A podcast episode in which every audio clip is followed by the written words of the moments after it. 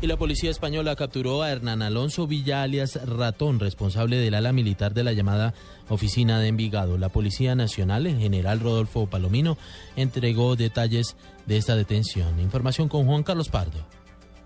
Alejandro, buenas tardes. Se trata de uno de los criminales más buscados en Colombia, responsable de narcotráfico hacia Europa, Estados Unidos y Holanda, según la policía de Colombia. Su nombre es Hernán Alonso Villa, conocido como Ratón. El director de la Policía Nacional, el general Rodolfo Palomino, dijo que este hombre, alias Ratón, es el responsable de la rama militar de la oficina de Envigado y responsable de más de 300 crímenes.